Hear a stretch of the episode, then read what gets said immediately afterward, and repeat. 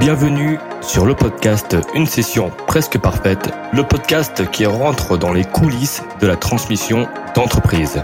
L'objectif Aller à la rencontre de dirigeants qui ont vendu ou qui ont tenté de vendre leur entreprise, mais également échanger avec des avocats d'affaires, des investisseurs, des conseillers en session d'entreprise pour obtenir toutes les clés de réussite d'une telle opération. Je suis Eliade Samoun et je suis conseiller en session et financement d'entreprise.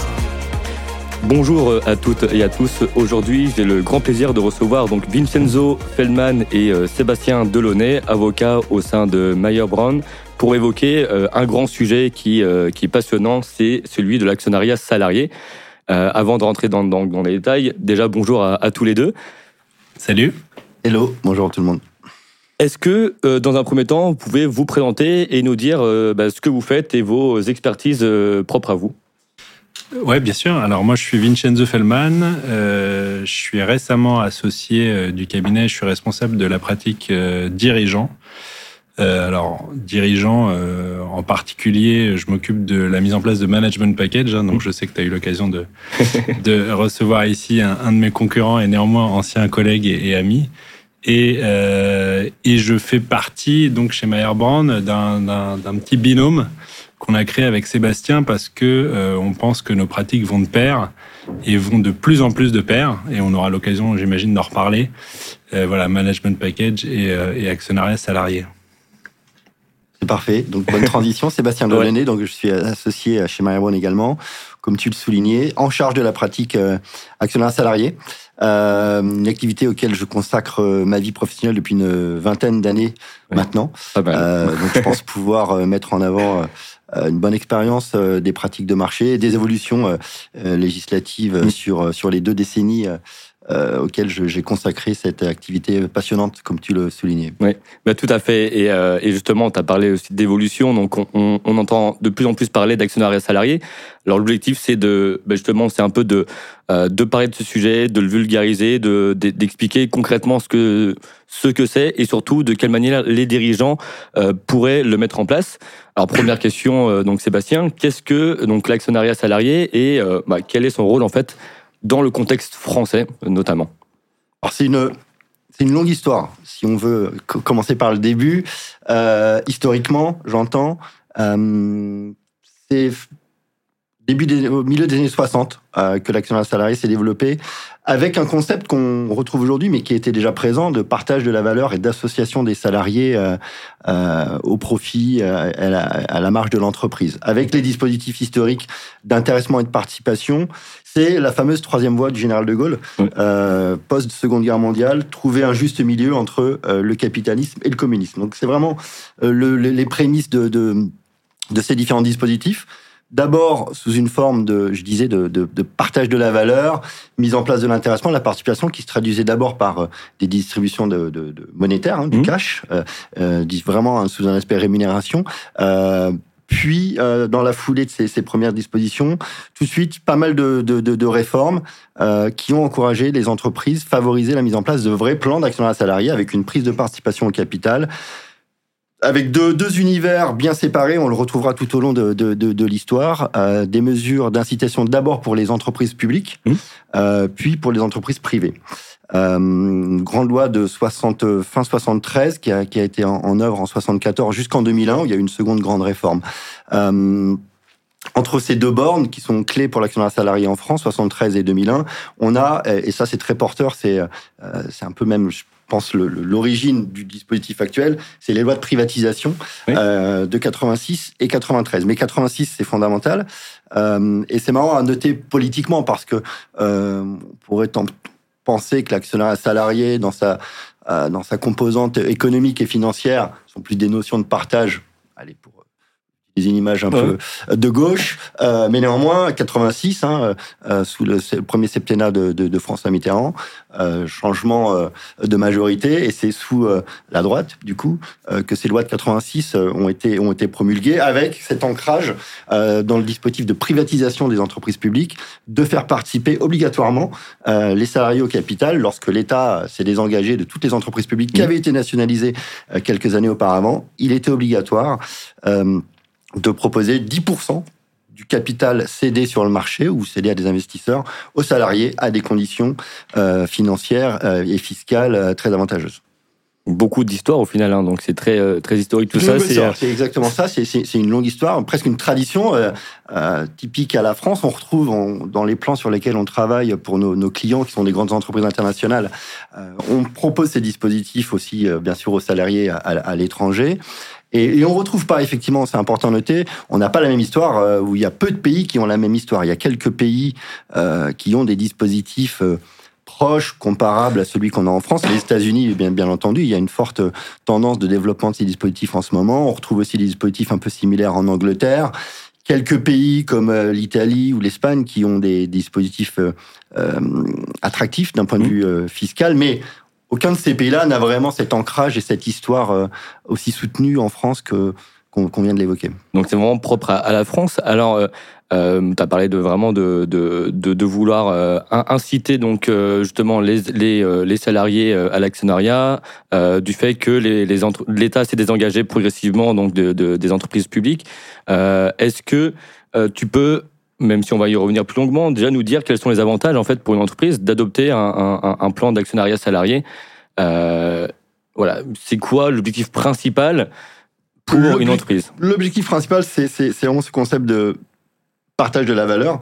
Euh, c'est marrant de dire ça maintenant parce que c'est un concept, euh, enfin une idée, je sais pas si c'est un concept, une idée, c'est en tout cas une notion qui est très utilisée en ce moment, qu'on en retrouve dans les évolutions euh, législatives assez récentes, mais finalement ce, ce, ce, concept de partage de la valeur, il est, comme je dis, historique. Et il remonte, il remonte à l'origine avec les, les dispositifs d'intéressement de participation. Donc c'est ça l'objectif, c'est associer les salariés au, capital, partager la croissance, partager euh, le développement, le développement de l'entreprise.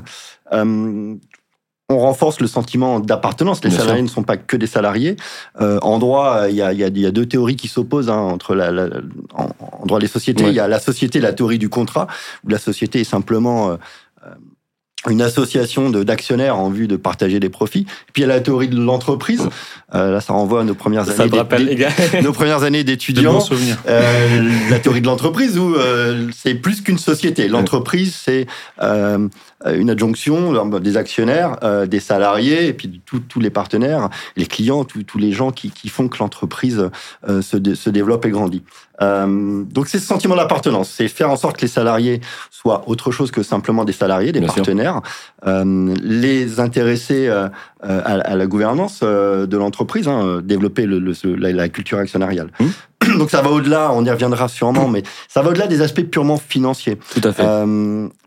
Moi, j'aime bien parler, on, pour les actionnaires, on parle d'affectio societatis. Euh, euh, il y a quelque chose d'affectif, je trouve, dans l'actionnaire salarié. C'est de proposer aux salariés euh, d'être partie prenante à, l'aventure d'une autre façon, pas seulement par la, le travail qu'ils qui réalisent au quotidien. Tout à fait, surtout dans un contexte où bah, justement le, travail est un peu remis au, centre de, certaines valeurs et où le, salaire n'est plus la réelle source de motivation. Donc je pense que on est dans un contexte où euh, il y a de plus en plus de, de, de, plans d'actionnariat qui sont proposés. Euh, et euh, voilà, on espère qu'après ce podcast aussi, les dirigeants vont pouvoir aussi se poser les bonnes questions et se dire bah, pourquoi pas mettre en place un tel dispositif. Et on peut les éclairer et les encourager. Bah, ah, et bah, justement, Sébastien, c'est courant en fait concrètement les, les critères d'éligibilité à un, tel dispositif? Alors, le prisme du droit français c'est le, droit du travail. Euh, c'est important de le souligner. Euh, pour faire une différenciation avec les, plans managers sur lesquels euh, travaille Vincenzo, qu'il met en place, où il y a beaucoup plus de, flexibilité, de souplesse dans la détermination des managers clés qu'on va identifier, qu'on va vouloir faire participer. Les plans d'actionnaire salarié, donc je disais, s'inscrivent dans le cadre du, droit du travail mmh. et ils sont nécessairement collectifs.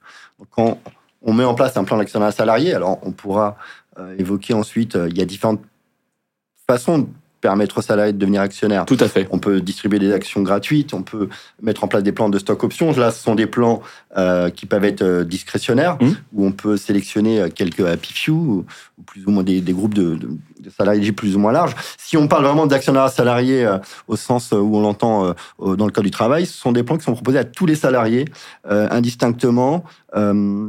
seule condition qu'on peut exiger, c'est pour des considération pratique de mise en œuvre, c'est d'avoir une condition d'ancienneté de trois mois. Mais à partir de trois mois d'ancienneté dans l'entreprise, tout le monde doit pouvoir participer à ce dispositif et tout le monde doit pouvoir y participer dans les mêmes conditions. Euh, il ne s'agit pas de dire pour telle ou telle catégorie de salariés, vous aurez tel euh, type d'avantage ou telle, telle aide ou contribution de l'entreprise. Les cadres, euh, on les aiderait plus ou moins d'ailleurs. Hein, c'est pas forcément plus, ça pourrait être moins en considérant qu'ils ont un pouvoir d'achat plus important. Ça, c'est pas possible. Euh, c'est vraiment tout le monde traité euh, de façon égalitaire. D'accord. Donc il n'y a pas de discrimination entre guillemets sur euh, voilà mis à part l'ancienneté, donc euh, trois mois euh, de présence dans l'entreprise. Sinon, dès qu'un dès qu'une entreprise décide de mettre en place un tel dispositif, elle est censée euh, impliquer tous les collaborateurs, quel que soit leur statut, quelle que soit leur fonction. D'accord. Ce qui, bah, est, parfois euh, difficile quand on, échange avec nos confrères étrangers, euh, avocats ou autres parties prenantes à ce type de dispositif, des financiers ou autres, ça, les trouble cette idée de je dois forcément le faire à tout le monde. Ouais, bah c'est ça, mais mais parce que mais c'est super intéressant que tu puisses le dire parce que bah, même les, les, les salariés, les collaborateurs pensent euh, qui a aussi une, un, un, seuil d'éligibilité. Donc, euh, euh c'est vrai qu'un, j'en parlais aussi, euh, un collaborateur qui, qui, pensait que justement, il fallait au moins être dans le top management ou être présent depuis longtemps, ou que si le dirigeant mettait en place un tel dispositif, il fallait, il, il allait pas être impliqué dedans parce que ça faisait peu de temps qu'il était là, donc au-delà de trois mois. Mais bon, donc c'est intéressant que tu puisses le dire et c'est important parce que ça permet de, de remettre euh, les, voilà, les choses en place. Euh, donc il n'y a pas de, de, de taille, euh, de chiffre d'affaires, de, absolument pas. Non, non, absolument pas. Bon, ça, ce sont des dispositifs qui génèrent des coûts, je dirais somme toute raisonnables. Mm. Peut-être que le frein, le frein peut être là, mais, mais, en réalité, c'en est pas un. Non, ce qui, alors il faut, on, va y revenir aussi. Il euh, faut bien distinguer. Il y a deux univers euh, dans les entreprises qui, qui, ouvrent leur capital à leurs salariés. Il y a les sociétés cotées et les sociétés non cotées. Euh, les sociétés cotées, évidemment, c'est naturel, presque, je dirais, euh, d'ouvrir leur capital. Il est déjà ouvert avec des milliers, euh, voire des millions d'actionnaires qui échangent les actions de l'entreprise en bourse. donc d'ouvrir le capital à, à, toute la communauté des salariés pour le coup, en termes de gouvernance et de politique, il n'y a aucun frein. Mm. Euh, ce qui n'est pas du tout le cas, évidemment, dans une société non cotée, avec un capital très fermé, peut-être quelques actionnaires, parfois un, mm. ou des actionnaires, euh, des actionnaires financiers euh, que Vincenzo connaît, connaît mieux que moi, euh, où là, il y a un vrai... il faut vraiment sauter le pas mm. d'ouverture du capital avec des inquiétudes de gouvernance. Comment je vais gérer une entreprise où on était trois actionnaires hier et demain, on va passer à 400 donc évidemment, il y a des outils juridiques pour faciliter euh, ces questions de, de, de, de gouvernance, euh, de fonctionnement des organes sociaux. C'est évidemment difficile à concevoir pour une société qui passerait de trois, qui aurait trois actionnaires ouvrir son capital à, à, quelques centaines ou milliers de salariés. Mmh. Comment je vais gérer cela au quotidien? Alors les outils juridiques euh, sont des dispositifs euh, de détention collective euh, on va y revenir, c'est un, fonds commun de placement d'entreprise euh, euh, pour, pour, le régime français. Ce qui se rejoint, ce qu'on retrouve dans les dispositifs d'intéressement des managers en management package euh, via des ce qu'on appelle communément des manco, des sociétés d'investissement d'investissement des cadres. Donc on a il y a les outils, euh, il y a les outils qui existent, euh, mais il y a quand même encore cette distinction société cotée, non cotée, euh, avec des particularités dans nos côtés. J'évoquais la gouvernance, mais il y a aussi, mmh. bien entendu, des questions de liquidité qu'on n'a pas pour une société cotée, puisqu'on échange les actions en bourse. Donc, quand, quand c'est pas coté, il faut que les actionnaires, les salariés actionnaires qui investissent puissent à un moment sortir euh, sortir du, du, du capital euh, et puis la valorisation de l'entreprise ouais, qui est un, qui, un, vrai sujet qui est un mmh. sujet en soi qui oblige et c'est là aussi il faut franchir le pas à un minimum de transparence euh, dans les résultats, dans l'activité, euh, les projections, mm. euh, et puis les salariés étant actionnaires, même si c'est sous une forme collective hein, avec un FCPE, ils ont quand même droit à un minimum d'informations financières, nature corporate aussi sur la vie de la société, accès aux décisions sociales. Donc faut faut, faut franchir ce pas, et être prêt être prêt à vraiment associer les salariés au capital sous, sous, sous dans tout ce que cela implique, mm. financièrement et, politiquement. Mais mais on y vient. Ouais. On y vient. On y, vient, clairement de plus en plus. Dans le monde du non-côté. Ouais, vous le ressentez Ouais, bah, ouais, ouais bah, évidemment. Bah, en fait, euh, mais ça rejoint ce que tu disais tout à l'heure. Euh, pourquoi on y vient de plus en plus euh, bah, Je pense pour plusieurs raisons, mais la principale, c'est parce que ça marche.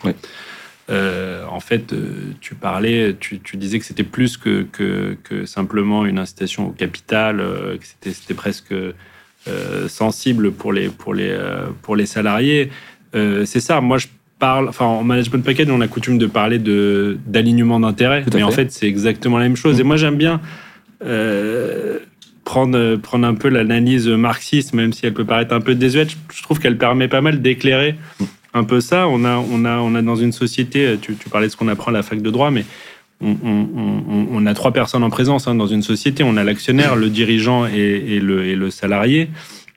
On peut partir du principe que ces trois personnes n'ont objectivement, à la base, pas les mêmes intérêts. Mm.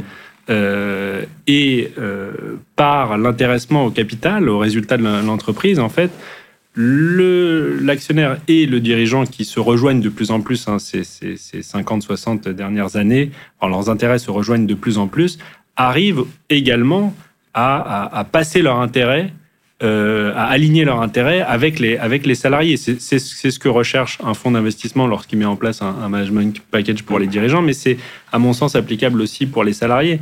C'est-à-dire que euh, on est tous alignés pour aller rechercher de la performance pour notre entreprise.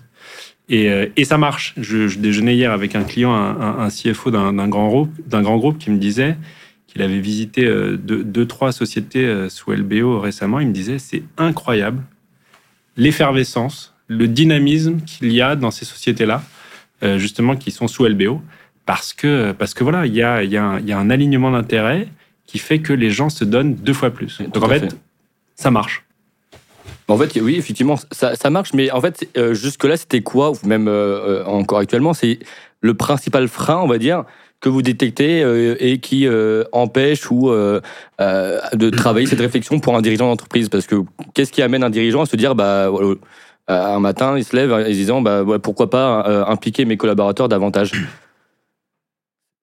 C'est vraiment cette recherche d'alignement des intérêts. Euh, de dynamique euh, dans l'entreprise là qu'évoquait euh, qu'évoquait Vincenzo, presque d'effervescence. Tu disais, j'aime bien j'aime bien ce terme. je crois qu'il reflète bien la tendance la tendance actuelle. et c'est vraiment c'est une, une, réflexion globale. C'est ce qu'on disait, c'est l'entreprise. C'est pas juste des segments qui fonctionnent chacun de leur côté. c'est tout le monde ensemble dans la même direction et, dans l'intérêt dans l'intérêt de tous. Donc le partage de, la valeur, on, y revient. Euh, c'est la c'est la motivation première. Bon, les freins, on les a on les a évoqués. Les freins euh, euh financiers, notamment pour les sociétés non cotées, c'est franchir le pas mmh. d'associer euh, au capital un grand nombre de salariés. On peut légitimement se dire plus j'ai de personnes présentes au capital, plus il y a de possibilités d'avoir des blocages, des échanges un peu un peu houleux. Bon, euh, on y reviendra aussi, l'actionnaire salarié, euh, comme je le disais, il s'inscrit, il est encadré par le Code du travail. Ça mm. veut dire que quand on met en place un plan d'actionnaire salarié, euh, on décide pas tout tout seul. Bien euh, sûr. Pour associer les salariés, il faut aller leur parler en amont, discuter avec eux des conditions dans lesquelles on va les associer au capital et évidemment discuter des conditions dans lesquelles les salariés vont participer au capital avec les représentants des salariés, donc les organisations syndicales ou le comité, le, le, comité social économique. Donc il y a aussi, sauf il y a aussi cet aspect dans un management package, mais il y a, sous ton contrôle. Oui, oui. Mais il y a Même si on parle au manager, il y a un moment, on fait des arbitrages, euh, je dirais unilatéral. Euh, c'est moins vrai avec l'actionnaire salarié. Qui, ouais, absolument. Mais alors, ce qui, euh, effectivement, pour le management package, il y a moins de freins parce que c'est bon, c'est quelque chose qui est quand même plus euh, identifié, c'est en général mis en place systématiquement par des actionnaires financiers. Mmh. Donc, c'est des gens qui connaissent très bien, qui savent très bien que ça marche. Hein. Quand un investisseur ah financier met quelque chose en place, c'est parce qu'il sait que ça marche. Euh, donc, ça, c'est relativement identifié. Euh, pour l'actionnaire salarié, qui peut être mis en place pour le coup, comme on l'a vu, absolument partout, je pense qu'il y a aussi un, frein, c'est aussi la méconnaissance, un, mélange de méconnaissance, mmh. et c'est là où, ce genre de podcast peut être super intéressant également et un peu de peur parce que justement, bah, code de travail, etc. Donc, donc il y a, je pense que pour, pour beaucoup de sociétés, et pour beaucoup de dirigeants et pour beaucoup d'actionnaires, il y a, il y a un peu cette peur-là. Et dans, dans le monde du, du non-côté, nous, les sociétés qu'on croise le plus souvent, c'est celles qui sont, qui sont sous LBO, hein, mmh. avec des actionnaires financiers, effectivement, qui sont pas forcément enclins à mettre en place des dispositifs contraignants, hein, surtout les, les, actionnaires financiers étrangers qui, qui voient d'un mauvais œil tout, tout, ce qui est contraintes euh, réglementaires, euh, légales, etc. Euh, mais ça change également.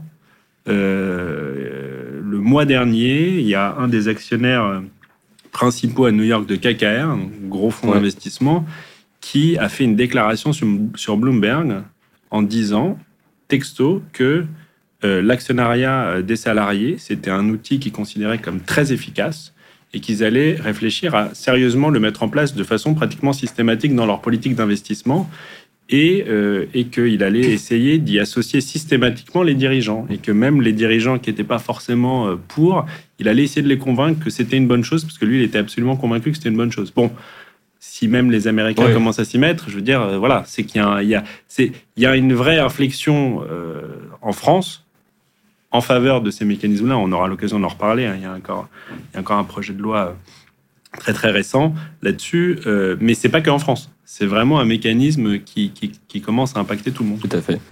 Et, et, Sébastien, donc tout à l'heure, tu, tu les as évoqués de façon brève, donc euh, euh, enfin bref, pardon, notamment le stock, option. quelles sont les différentes formes en fait et les différents outils d'actionnariat salarié en, France notamment Alors, je vais commencer par redire deux mots du, du dispositif d'actionnariat salarié, je dirais principal, euh, celui en tout cas qu'on met en place le, le, le, plus souvent, et qui est vraiment euh, l'actionnariat par nature. C'est-à-dire que on, on, permet aux salariés de devenir actionnaires en investissant au capital. Mm. Donc, on, techniquement, on, procède à une augmentation de capital, euh, donc une opération dilutive pour les actionnaires. Hein, on leur donne une part du gâteau, si, si, si, si je puis dire. Euh, on partage avec plus euh, ce, qui, ce, qui ce qui existait avant. Donc ça, c'est vraiment l'essence même de l'actionnariat augmentation de capital ou cession d'actions existantes. Techniquement, les deux, les deux sont envisageables. En tout cas, on, donne du capital aux salariés, enfin, on leur donne, pardon, on propose aux salariés d'investir. Ils investissent sous réserve de, de, de, particularités, ils investissent au prix de marché. Euh, l'entreprise vaut tant, ce qui donne une valorisation de l'action, des titres qu'on leur propose, ils les achètent euh, euh, à leur prix. On y reviendra plus tard. On peut leur proposer un petit avantage financier qui consiste à faire une décote pour que ce soit plus intéressant.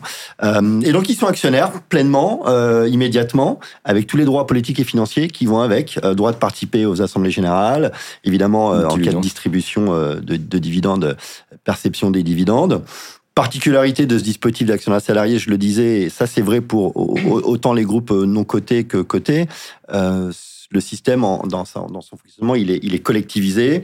Toutes les actions sont détenues via un, fonds commun de placement d'entreprise, hein, qui est euh, un dispositif franco-français. Oui, le FCPE euh, tel qu'on le connaît, il n'existe qu'en France, mais ça ressemble un peu à un trust de, droit anglo-saxon, euh, par exemple. Et ce qui permet ce, ce, ce FCPE, ce qui permet aussi de, de d'organiser de façon collective euh, la gouvernance. Euh, les salariés ne, dans la plupart des cas, même si euh, là aussi il y a des exceptions, mais euh, les salariés ne votent pas, par exemple, individuellement aux assemblées générales. Il y a un représentant ou des représentants au niveau du fonds commun de placement d'entreprise qui, qui, qui votent pour l'intégralité de la communauté des salariés pour la totalité des actions détenues par le FCPE. petit point, on y reviendra aussi. Ce dispositif d'actionnariat salarié en France, euh, on parlait tout à l'heure du code du travail, il est proposé dans un plan d'épargne d'entreprise incontournable. Euh, c'est même la seule façon en France de, mettre en place un plan d'actionnariat salarié à des conditions avantageuses, euh, avec un régime fiscal et social favorable pour les deux parties, pour les salariés et pour l'entreprise. Donc ça, c'est l'actionnariat salarié dans sa pure forme, je dirais, souscription au capital, investissement des salariés. Historiquement, euh, on commence par le dispositif le plus ancien, les stocks options. Euh, si je me trompe pas, 1970 euh, en France. Euh, bon, le stock option, ça se traduit bien entendu par un moment une, euh, une détention de titres euh, de l'entreprise, mais c'est il y a, une, une philosophie beaucoup plus de, de rémunération hein, dans, dans, les stocks options euh, qu'un actionnariat long terme. Euh, les managers, souvent en plus les stocks options sont réservés à une population plus réduite. Mmh. Euh, il y a des contre-exemples aussi, mais très majoritairement, si on regarde la pratique sur les 20-30 dernières années sur des plans de stock options, on en donne à des key people. Mmh. Définis euh, euh, pour les intéresser euh, à la prise de valeur de, de l'entreprise. Et, et, on voit que ça se traduit pas par un actionnariat de long terme. L'idée de la stock option, c'est d'avoir un avantage économique, financier, si possible avec un petit avantage fiscal, ce qui est plus vrai maintenant en France, qui a longtemps été le cas, mais les stock options ont eu mauvaise presse et elles ont payé fiscalement cette, cette, mauvaise presse. Il n'y a, a, plus trop d'intérêt à le mettre en place aujourd'hui. Euh, et puis, d'autres dispositifs beaucoup plus récents en France, de loi de 2005, les actions gratuites. Euh, qui là, euh, il y a quand même une tendance à l'origine de réserver les actions gratuites aux managers, hein, aux, cadres. Euh, l'évolution législative notamment, avec des incitations fiscales en ce sens, euh, a fait qu'on voit de plus en plus de, plans d'actions gratuites euh, collectifs. Mmh. mais philosophiquement, même si ça se traduit par une détention d'une partie du capital par, par les salariés, quelques-uns ou tous les salariés, si on fait des plans collectifs, c'est pas la même chose. Il n'y a, pas, il y a pas ce, euh, cet effort d'investissement qui, est sollicité. Et comme pour les stocks options, les plans d'action gratuites se traduisent moins, voire pas, par une détention, une participation au capital à long terme. Mmh. Euh, quand on reçoit les actions gratuites, euh, plupart des salariés les cèdent assez rapidement euh, pour monétiser l'avantage qui leur a été qui leur a été attribué. et puis juridiquement, l'actionnaire salarié, il est reconnu en France dans le code de commerce, pour le coup, euh, puisqu'il y a un seuil de détention du capital qui est de 3%. Une fois que ce seuil de détention du capital de 3% est atteint, euh, on a l'obligation euh, d'avoir un représentant des salariés actionnaires au conseil d'administration. Donc ça, c'est vrai pour les sociétés cotées euh, depuis, euh, euh, c'est effectif depuis 2006, euh, une grande loi de fin 2006, 30 décembre 2006, qui, a, qui s'appelle la loi de développement de l'actionnaire salarié. Euh, et pour les sociétés de non cotées, depuis euh, la loi Pacte, c'est effectivement le cas, euh, mais il y a un double double condition, ce seuil de 3% de détention du capital et une condition d'effectif salarié, 1000 salariés, si, si j'ai bonne mémoire. Donc cet actionnaire salarié, il est, il est aussi considéré d'un point de vue droit des sociétés. Mm. et dans ce que je viens d'évoquer, les trois dispositifs majeurs, plan d'épargne, action gratuite, et stock options, les plans d'épargne et les actions gratuites. Ça, c'est une nouveauté de, euh, de, la loi, de la loi Macron, avant que M. Macron soit président, euh, sont prises en compte dans ce seuil de, de, de, de 3%. Euh, donc on voit que c'est il y a un aspect rémunération pour les actions gratuites, mais elles sont quand même appréhendées sous l'angle de participation au capital et elles peuvent euh, déclencher des obligations en matière de gouvernance. Est-ce qu'il y a une durée de conservation des titres pour les, les, les salariés justement, une période de ce qu'on appelle le vesting, hein, euh, durée de, pendant laquelle... sur, sur les dispositifs d'actionnaires salariés via un FCPE, plan, plan, plan d'épargne, où les salariés investissent, oui, il y a une, une détention euh, minimale de 5 ans. Mmh. Euh, qui est la durée euh, euh, de détention minimale requise par le Code du travail pour toute, toute épargne, parce qu'on parle aussi d'épargne salariale, pour toute épargne qui est, qui est réalisée dans le cadre d'un plan d'épargne. Euh, 5 ans, il conditionne le régime fiscal et social qui est adossé. Alors, il y a des cas de sortie anticipée euh, autorisés par la loi euh, qu'on ne peut pas étendre ni réduire. Ils sont au nombre de 10. Ça couvre les événements les plus mmh. importants de la vie, l'acquisition de la résidence principale, euh, des événements heureux comme un mariage ou la naissance d'un troisième enfant, par exemple, euh, et des événements plus malheureux, les cas de décès, d'invalidité et de divorce, si on veut considérer que c'est un événement malheureux. Donc, il y a tout un tas de situations dans lesquelles les, les salariés peuvent néanmoins récupérer leur investissement sans pénalité. Hein. on peut pas, dans un plan d'épargne, on ne peut pas absolument euh, réduire la valeur euh, de l'investissement des salariés s'ils sortent avant, avant la durée prévue. Sur les plans d'action gratuites ou les stock options, alors, parlons des plans d'action gratuites qu'on voit beaucoup plus euh, en, France, il y a une durée de vesting. Mmh. ou d'acquisition, si on veut parler français, qui peut être d'un an ou deux ans, un, an minimum. Et dans ce cas, les actions qui sont reçues gratuitement au terme de cette période d'un an, doivent être conservées un an supplémentaire. Euh, et ensuite, elles sont en pratique librement cessibles. Euh, alors, dans une société, euh, dans un groupe non coté, particulièrement sous LBO, Vincenzo, sous ton contrôle, euh, n'y a pas de possibilité pour les managers de céder comme ça euh, quand ils le veulent les actions. Il y a des événements de liquidité qui sont organisés. Il y a évidemment des événements de liquidité qui sont euh, alignés sur euh, les transactions sur le capital qui seraient faites par l'actionnaire financier. S'il cède l'entreprise, bien sûr, l'acquéreur va avoir envie d'acquérir 100% du, du, capital, donc y compris les actions gratuites. Euh, mais sinon, généralement, les actions gratuites toujours sous cet aspect euh, plan de rémunération, euh, elles sont cessibles dès qu'elles sont, euh, dès qu'elles sont acquises. Les sociétés cotées euh, mettre en place des plans d'action gratuite avec une période d'acquisition en général de trois ans euh, et les actions sont en pratique immédiatement cessibles. Et en termes de fiscalité, on est sur sur le classique, hein, PFU. Enfin voilà, est-ce qu'il y a des, des un allègement fiscal qui est prévu justement pour, euh, pour euh, ces salariés, pour ces Alors oui, euh, je, je, reviens sur les, les, les plans d'épargne et les, et les, FCPE. Et Vincenzo, tu veux dire un mot des actions gratuites peut-être, mais euh, puisqu'on parle d'actions salarié, restons sur l'action salarié. Euh, c'est le plan d'épargne euh, qui est encadré par le Code du travail, qui permet d'avoir un régime fiscal et social de faveur. Donc je le disais tout à l'heure, dans l'action salarié, les salariés achètent des actions. On peut leur proposer d'acheter des actions avec une décote. 20, mmh. 30% euh, maintenant. Je dis 20 parce que 20 c'est plutôt la pratique du marché, mais qui peut aller jusqu'à 30%.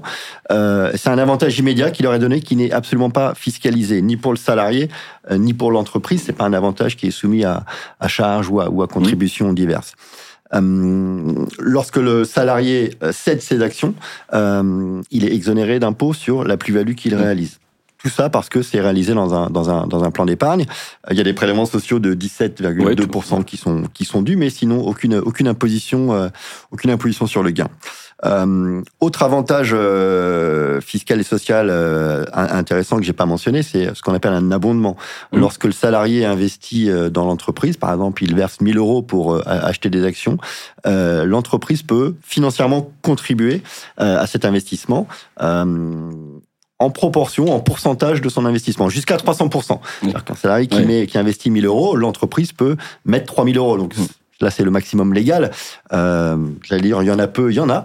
Euh, il y en a quelques-unes qui, qui, peuvent aller jusqu'à ces taux de ces taux d'abondement, mais disons plus globalement, euh, on, voit des dispositifs d'abonnement qui sont égaux à, 100% de l'investissement du salarié. Donc, tu as investi 1000 euros, l'entreprise euh, contribue à hauteur de 1000 euros et donc le salarié souscrit au capital pour 2000 euros. Et ces 1000 euros d'abondement, ils ont euh, bénéficié aussi d'un régime fiscal et social euh, favorable. C'est pas taxé à l'impôt sur le revenu, c'est pas traité comme un élément de rémunération, donc pas de charge sociale.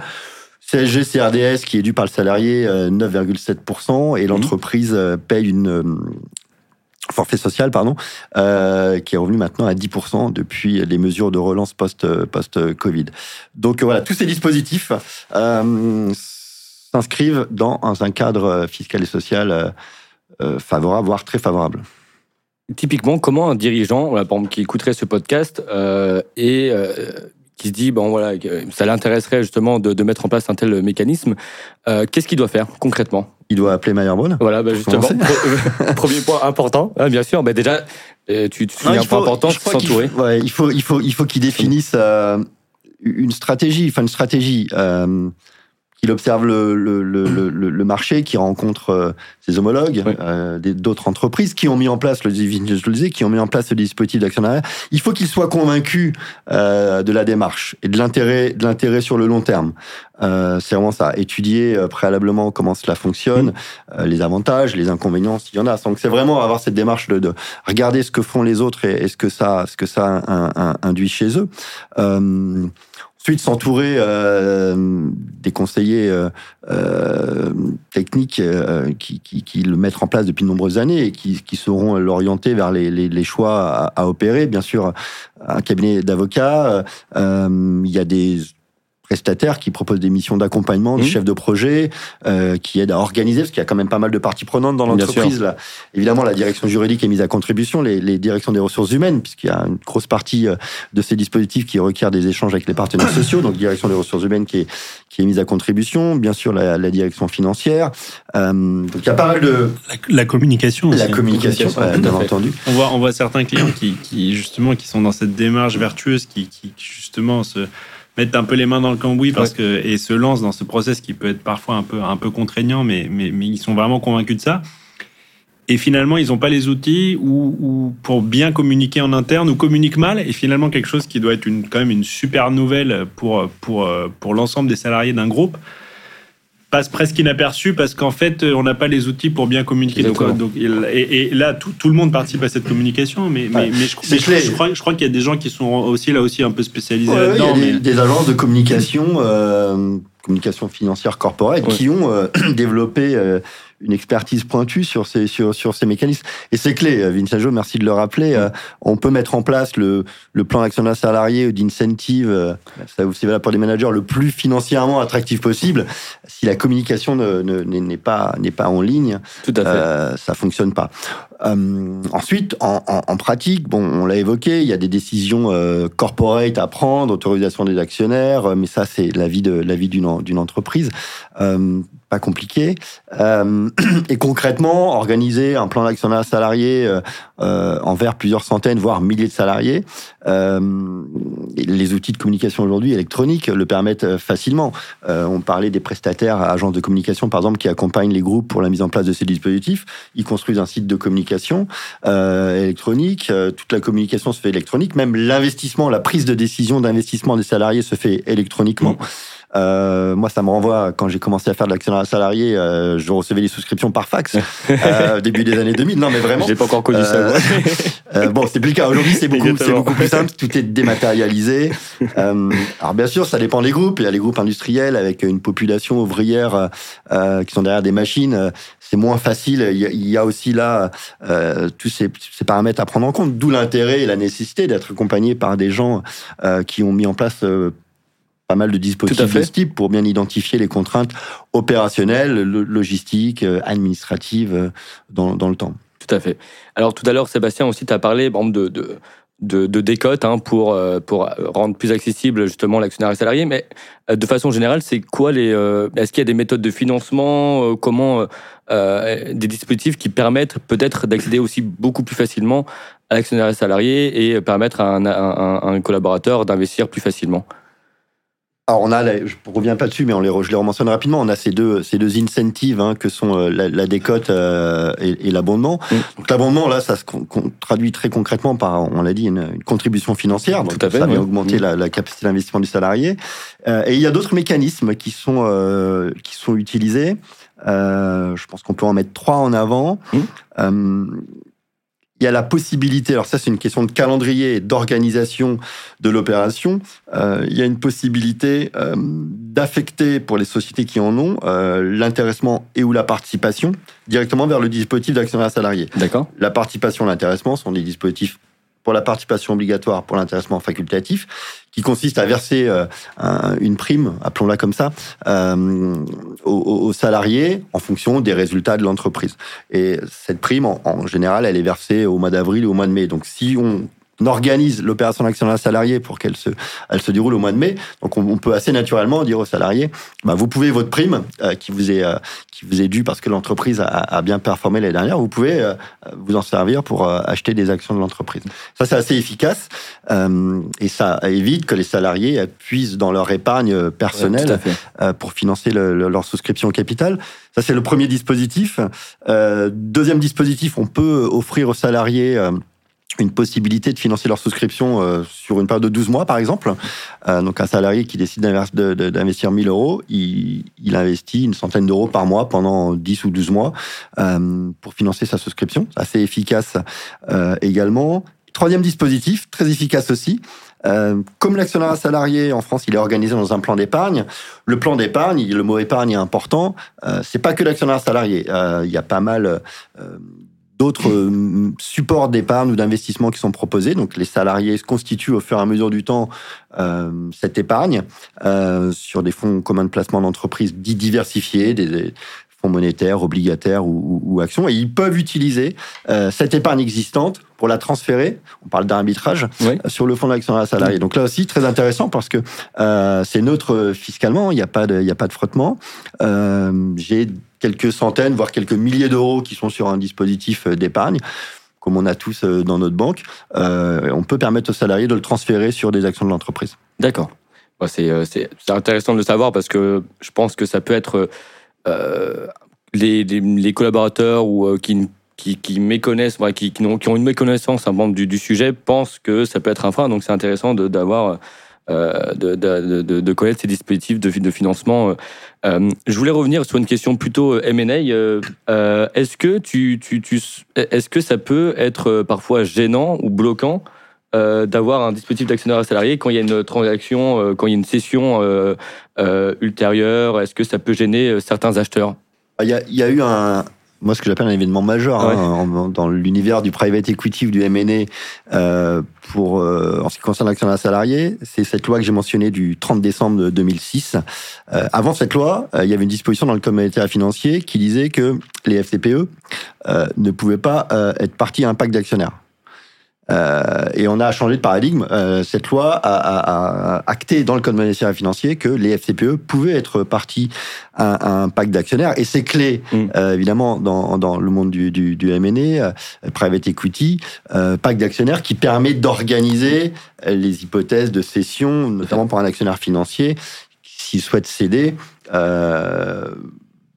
on met en place un FCPE euh, dans un, pour un groupe non coté, a fortiori euh, sous, sous, LBO, euh, il sera parti à un pacte d'actionnaires et il sera, il s'engagera, comme le ferait une société d'investissement des, des, des, cadres, des managers, via des clauses de classiquement drague longue mmh, qui, qui, qui, qui l'obligerait à céder. Donc, ce qui donne quand même un confort pour l'actionnaire actuel, euh, dans une hypothèse de cession, euh, et pour un acquéreur potentiel. Euh, dit, autrement, il n'y a pas forcément de frein juridique aujourd'hui. c'est comme je disais, hein, c'est des choses qui se font, qui se font beaucoup. Les freins qu'il peut y avoir, c'est effectivement un corps, mais ce dont on parlait juste avant, ça peut être des freins psychologiques. Voilà, je je, je veux pas je veux pas m'embêter avec un groupe qui a mis en place ce genre de truc alors que moi j'en ai pas et que j'en veux pas et que ça va poser des questions en interne. Mais juridiquement effectivement, et as raison. Et on arrive aujourd'hui pour revenir sur cet événement important quand même. Euh, euh, qui a donné vraiment un élan hein, à l'actionnaire salarié. Alors, on est passé d'un principe d'interdiction à une autorisation. Mmh. Évidemment, ça s'est pas fait en claquement de doigts, notamment avec les autorités euh, compétente, je, passe, euh, je parle de l'AMF hein, en, l'occurrence, euh, qui a un droit de regard, enfin plus qu'un droit de regard, hein, sur, la, sur les, les dispositifs d'actionnaires salariés qui sont mis en place via un FCPE. Le FCPE en question doit être autorisé, agréé mmh. par l'AMF pour qu'il existe, pour qu'il soit créé.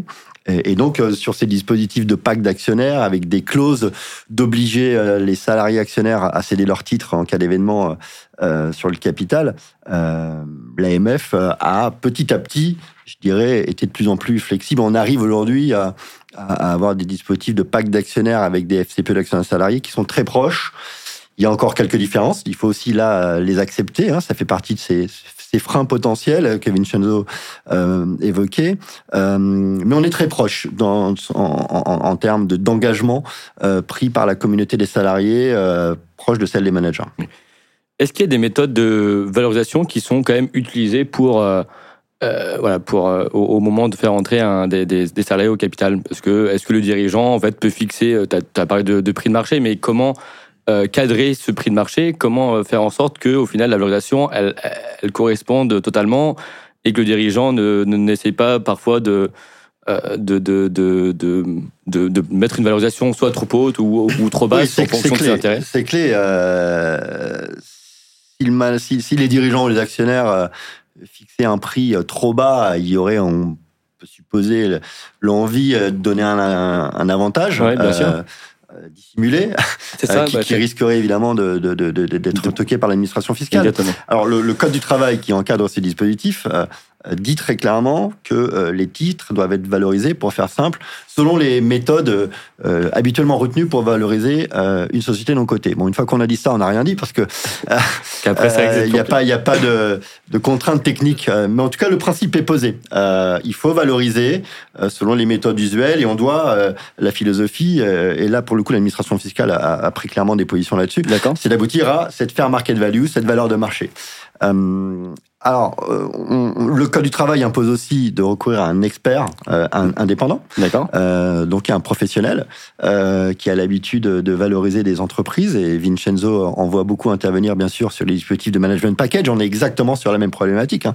sur le management package, il est aussi clé, Vincenzo, sous ton contrôle, de, de, de, valoriser justement les titres. Donc, on a, on a les mêmes règles et les mêmes contraintes ici. On a cet expert indépendant qui définit une méthode de valorisation. Euh, et ensuite, l'entreprise applique cette méthode annuellement et elle détermine un prix sous le contrôle de ses, euh, de ses auditeurs, de ses, de ses commissaires au compte. Donc, c'est encadré, il y a beaucoup de transparence. Cette méthode, elle n'est pas griffouillée sur un coin de table et on la met au coffre. Elle est rendue publique, elle est communiquée aux salariés. On leur dit voilà, voilà comment on va valoriser l'entreprise annuellement et comment votre investissement va évoluer. Euh, concrètement, que, Qu'est-ce qu'on trouve comme méthode de valorisation? Alors classiquement, on trouve beaucoup de méthodes euh, multiples, des hein, qui, est une référentielle de marché euh, mm. dans les opérations de private equity. Et, bien sûr, on le retrouve dans l'actionnaire salarié. D'ailleurs, euh, lorsque les groupes mettent en place un plan d'actionnaire salarié, elles ont quasi, enfin même, même quasi toujours préalablement mis en place un dispositif euh, euh, d'intéressement des managers au, capital. Euh, et on ne peut évidemment pas valoriser différemment les titres qui sont détenus par les salariés et par les managers. C'est les mêmes titres, de même nature, ils doivent avoir la même, la même valeur. Donc finalement, l'actionnaire salarié se cale là-dessus sur les, sur les dispositifs de, management package en, en, termes de valorisation. Donc multiple d'EBITDA comparable avec des entreprises de même taille, free cash flow actualisé, ça peut être des méthodes multicritères d'ailleurs. Hein. On peut se référer à un multiple d'EBITDA, euh, free cash flow actualisé, comparable boursier, ça donne deux ou trois valeurs différentes et on fait un prix moyen. Il faut que ce soit objectivable euh, et défendable en cas de contrôle de l'administration. Au-delà du risque de liquidité dont tu parlais euh, tout à l'heure, euh, Sébastien, quel, quel, autre risque enfin, vous voyez justement pour un actionnaire, enfin pour un collaborateur qui, qui, qui pourrait être potentiellement actionnaire enfin, Hmm. Bon, il y a le risque financier euh, qui va se traduire par un risque social. Le risque financier, c'est de, de perdre de l'argent. Hmm. Euh, il n'y a pas de mécanisme de protection. Alors, en tout cas, dans, dans l'environnement des groupes sous, sous LBO, dans le, dans le private equity, on pourrait il y a une différence majeure avec les groupes cotés qui peuvent faire des opérations qui offrent une protection du garantie, de la garantie ou une garantie pardon euh, de l'investissement euh, en capital. Alors pour revenir sur ce risque de perte, oui c'est un risque, il est inhérent à, tout actionnaire euh, qui investit dans une entreprise.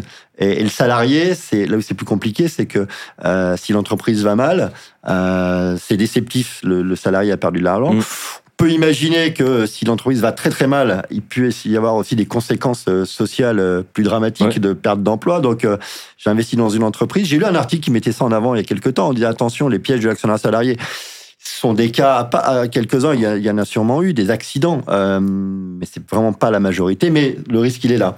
le risque, il est là, c'est de perdre de l'argent, même sans perdre son job en plus. il y a un caractère déceptif pour les salariés. On est dans une dynamique négative mmh. euh, si on est dans cette situation.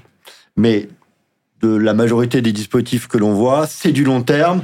Bien sûr, il y a les soubresauts économiques. On a traversé la crise, sanitaire il y a deux ans. Euh, tout le monde a été impacté, euh, toutes les entreprises, à part quelques-unes qui, euh, par le plus grand des hasards, vu leur secteur d'activité, ont travaillé d'arrache-pied pendant, la crise. Mais évidemment, les valorisations, les investissements pendant cette, crise sanitaire ont été très très impactés, mais ils se sont repris, ils se sont repris depuis.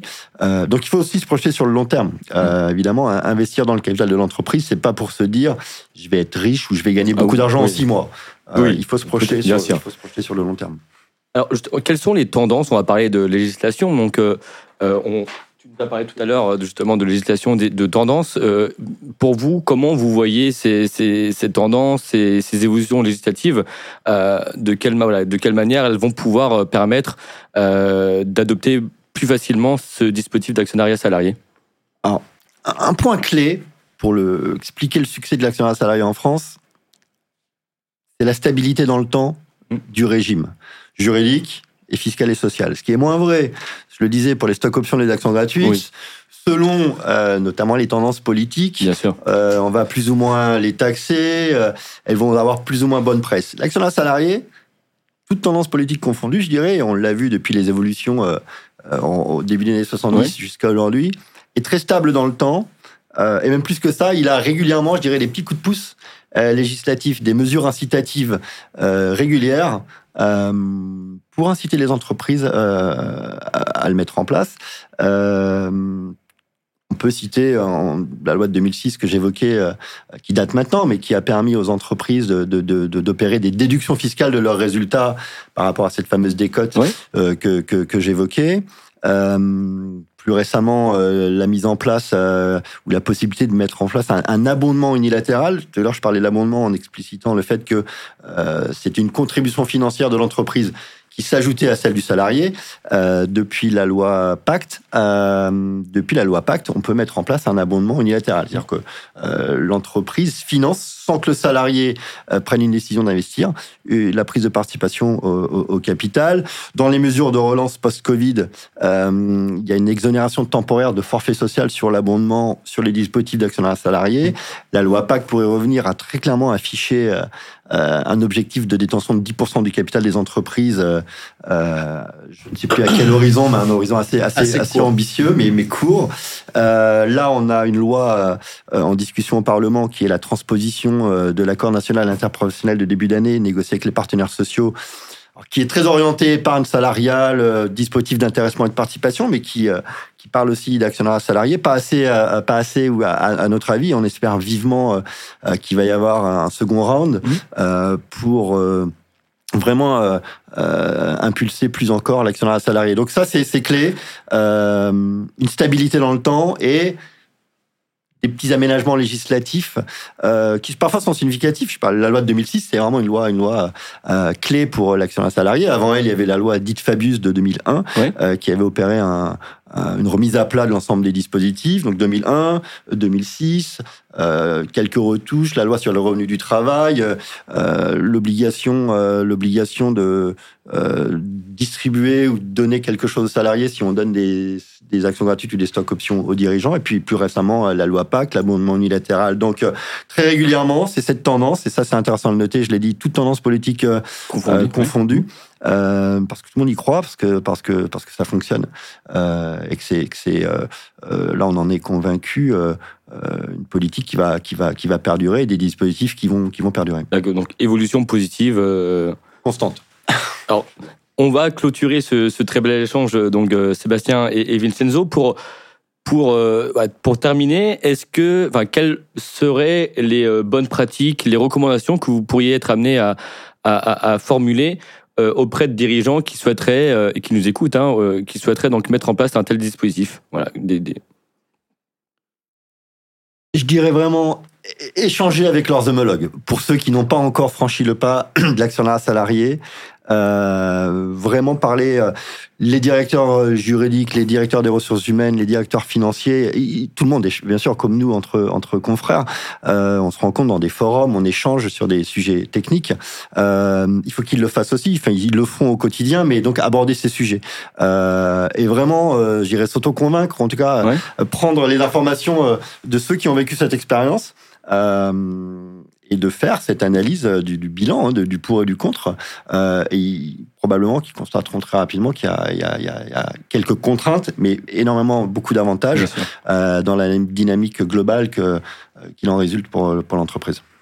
Et euh, comment, voilà, moi, par exemple, je suis un dirigeant, je viens vous voir comment, quel type d'accompagnement vous proposez en tant qu'avocat spécialisé, parce que vous êtes tous les deux spécialisés à la fois sur le Manpack, donc Management Package, et sur l'actionnaire et salarié.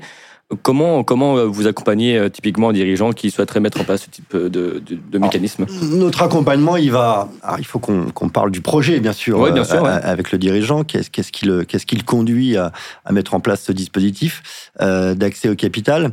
Euh, ah, On l'a dit et on le redit. Il y a évidemment les deux univers côté non côté, donc mmh. il n'y a pas il y a pas les mêmes contraintes. Donc nous, évidemment, en tant qu'avocat, on a un accompagnement technique, tout d'abord juridique, fiscal, social bien euh, anticiper, mesurer, mesurer les coûts. Euh, j'irais structurer l'opération d'actionnariat salarié dans ses composantes financières aussi en fonction de la population. Euh, le plan, un plan d'actionnariat salarié euh, ne sera pas le même pour une entreprise ou un groupe industriel, ou une start-up ou évidemment un groupe de communication, un groupe financier par exemple. Hein, il y a tout, type de. donc on va vraiment euh, orienter la communication euh, sur tel ou tel euh, aspect, dimensionner l'abondement par rapport à la population visée, selon les niveaux de rémunération euh, euh, également. Euh, L'objectif dans ce type d'opération, en général, c'est pas de lever des fonds, évidemment. Hein, c'est pas de faire une augmentation de capital et d'avoir euh, des salariés qui investissent beaucoup. C'est d'avoir le plus grand nombre de salariés possible qui investissent, mm. même si c'est peu au capital. Donc, c'est vraiment dimensionner l'incentive euh, pour que même les salariés qui aient un, un, un niveau de rémunération plutôt modeste, euh, soient incités à investir. Même quelques centaines d'euros. Euh, donc c'est tous ces paramètres qui sont pris en compte. Euh, on le disait, il y a pas mal de d'autres prestataires hein, qui, qui, peuvent être associés à la mise en place du dispositif. Bien sûr, euh, une agence de communication, on l'a dit, c'est clé, qui a les outils pour pour communiquer, pour organiser organiser ces opérations. Et pour répondre juste un tout petit peu différemment, pour, en, en, addition à ce que tu as dit, nous, notre accompagnement, et c'est un peu pareil, je pense, pour nous deux, il s'adapte en fait aux dirigeants qu'on a en face, parce qu'on a des dirigeants, c'est leur huitième LBO, ils sont, ils sont meilleurs que moi en, management package. Et on a, on a aussi des dirigeants qui, qui connaissent rien, et c'est normal parce que c'est pas leur travail, c'est pour ça qu'ils viennent nous voir. Euh, donc, euh, nous, on s'adapte. Notre objectif, enfin, moi, en tout cas, mon objectif premier, c'est toujours que euh, mon client puisse continuer à faire son travail le plus sereinement possible. Tout à fait. Donc, on s'occupe de tout. Et pour l'actionnaire salarié, si vous venez voir Sébastien, il ouvre la porte de l'actionnaire salarié. Et puis derrière, il y a le, tout le petit monde de tous les accompagnants de l'actionnaire salarié. C'est un petit monde, tout le monde se connaît. Et, et, et ça va très vite. Il n'y a pas besoin de connaître grand-chose. Vous êtes chef d'orchestre et euh, donc vous, il y a un accompagnement donc bah, sur mesure forcément qui, qui, est adapté au projet du dirigeant et de l'entreprise. Euh, mais euh, voilà, donc le dirigeant passe par, par votre porte et euh, il en ressort avec un dispositif euh, mis en place et adapté, clé en main, mais, mais néanmoins adapté. Tout à fait. Et on a, il y a beaucoup de recul hein, pour parler de tous les intervenants, que ce soit les sociétés de gestion de FCPE, mmh. les banques, les agences de communication.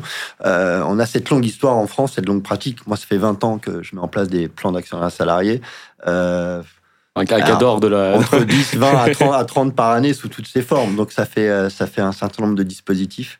Euh, qui permettent de bien identifier les contraintes, d'organiser un, un, calendrier très en amont et, et de faire en sorte, et je, rejoins Vincenzo sur l'objectif, pour une entreprise, euh, tant dans la mise en place de ce dispositif que dans sa gestion au quotidien, il faut que ça roule. Tout à fait. Euh, faut pas que ce soit une préoccupation. Euh, les dirigeants, l'entreprise, ils ont un business, ils ont une activité à faire tourner. Euh, il faut pas du tout que ça vienne mm. être un grain de sable. il faut que ça roule. pour résumer. Est-ce que j'ai oublié des questions? Est-ce que vous souhaitiez rajouter des compléments d'information ou donc un petit mot pour la fin, euh, pour, pour clôturer ce, ce, ce, bel échange passionnant?